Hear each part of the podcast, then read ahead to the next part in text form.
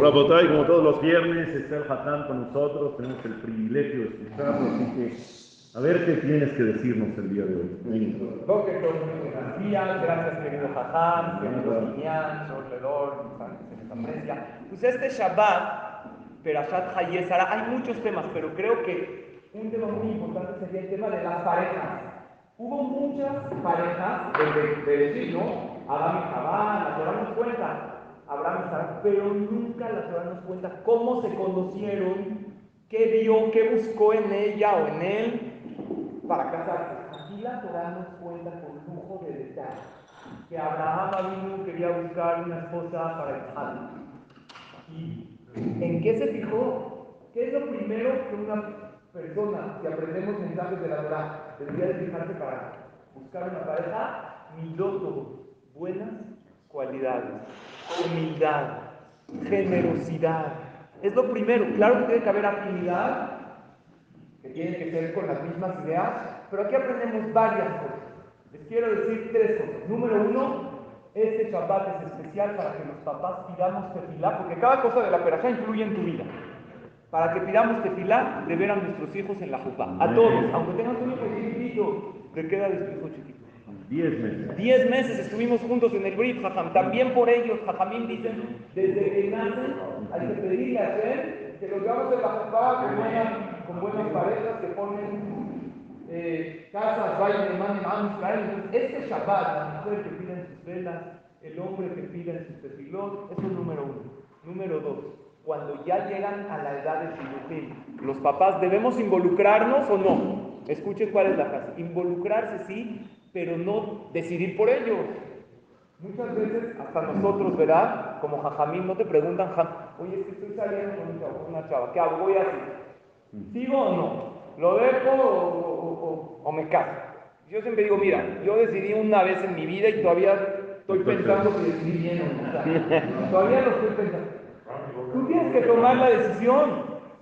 Tú tienes que tomarla. Había, había uno que llegó con la chava y ya la quería votar. Entonces ya, no sabía cómo hacer. ¿Qué le dices? No eres tú, soy yo. Ya está muy trillado, ¿no? Entonces dijo, ¿sabes qué? Yo creo que tú y yo somos el uno para el otro. Dijo ella sí, dijo sí. Yo soy el uno y tú para el otro.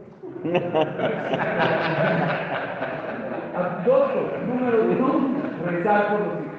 Número dos, involucrarse, orientar. No podemos decidir por ellos. Y número tres, midótogo, que es lo principal. ¿Qué se fijó Eliezer? Que Abraham lo mandó para educar. Que sea alguien, una mujer generosa. Todos conocen la historia. ¿Qué le digo de sus amigos. Ella dijo, no, pues que la agarre. Él también tiene, tiene pies, tiene manos. A mí me pidieron, ¿puedo yo ayudar? Adelante. Y gracias a ese Gesed se construyó un hogar maravilloso la misión de Isaac y Rivka. Que de ahí viene Jacob y viene todo el pueblo de Israel. Este es mi mensaje para el día. No, buenísimo mensaje, nada más recalcar, Jajam, que estas son las cosas que uno tiene que hacer. Ese es el ishtadlut, el esfuerzo que uno tiene que hacer para encontrar a su pareja ideal. Pero que entendamos y que sepamos que al final de cuentas quien decide quién es la persona que te va a acompañar toda la vida en este trayecto de vida es Akadosh Baruch Así está escrito, que desde el momento que la persona, que una mujer está embarazada, Akadosh Baruch desde el cielo, ya dice, va Ploni de Ploni. La hija de fulano de tal que van a nacer en unos años, ya es para este fulano de tal que está en el vientre de su madre. Las almas, las Akadosh Baruch las conecta, las junta. Nosotros, como bien dijo el Jajam, tenemos que encontrar quién es esa persona fijándote en las Midotobot, fijándote o escuchando el consejo de tus padres, que haya afinidad, que haya también esa atracción física, también es importante. Hay muchas cosas alrededor para poder encontrar a tu pareja, pero que sepamos que si haces las cosas bien y Dios permite que estés debajo de la cupá, es porque esa es tu media naranja. Y ese concepto de la media naranja, que sepan que no es una cursilería de la sociedad o una canción de fe. Porque, bueno, él era de mis tiempos. Tú eres de. Él, él era de para acá. Exactamente.